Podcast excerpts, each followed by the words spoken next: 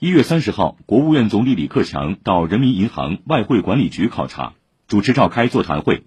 他强调要进一步发挥金融支持宏观经济稳定作用持续提升金融服务水平保持经济运行在合理区间推动高质量发展。稳定的预期是市场经济的硬通货。